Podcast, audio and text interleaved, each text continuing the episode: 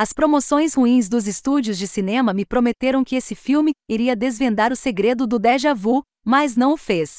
Déjà vu é um mistério agora como sempre foi. E o pior é que eles mataram a piada quando o filme começou desenrolando o logotipo da Touchstone, apenas para pegá-lo de volta e fazê-lo novamente.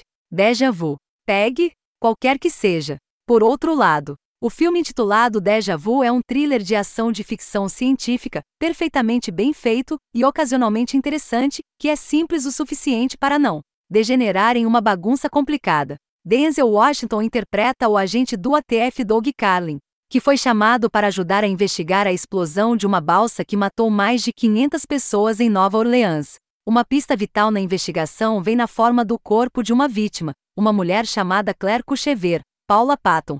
As evidências indicam que Claire foi morta minutos antes da explosão, queimada pelo mesmo acelerador usado na bomba, e jogada no rio para parecer uma vítima do bombardeio.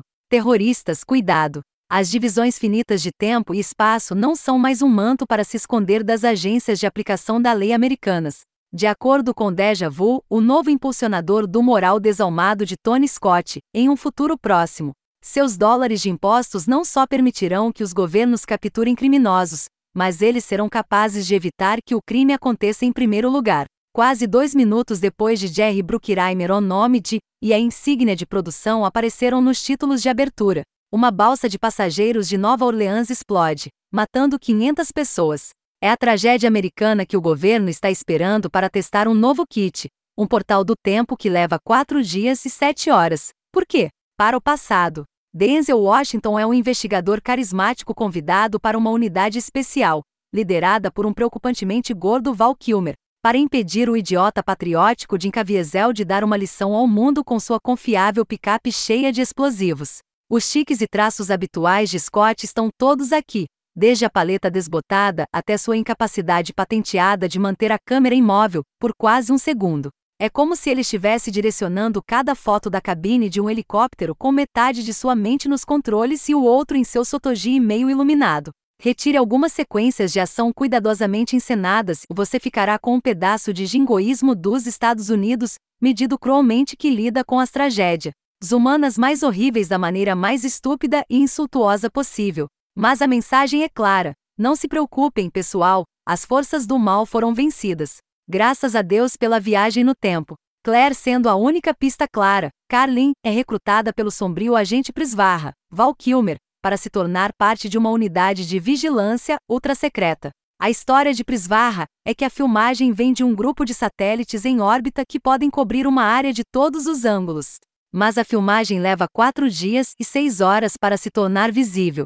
Na verdade, porém, esta divisão secreta do governo acidentalmente tropeçou em uma maneira de literalmente olhar para trás no tempo quatro dias e seis horas e, sob certas condições, eles podem enviar objetos de volta no tempo também. Agora, os filmes de viagem no tempo são postiços pegajosos, porque você está cruzando uma ponte Einstein-Rosen da realidade concreta para uma costa mais especulativa.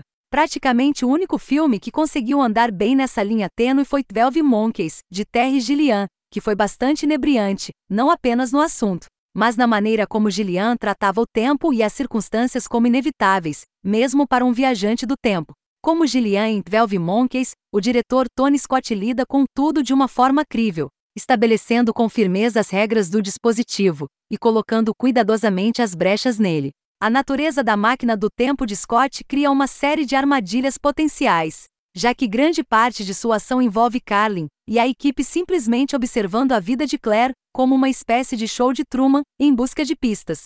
Por outro lado, também forneceu alguma grande intensidade e sequências de perseguição de carro genuinamente inovadoras enquanto Carlin segue o terrorista Oerstad.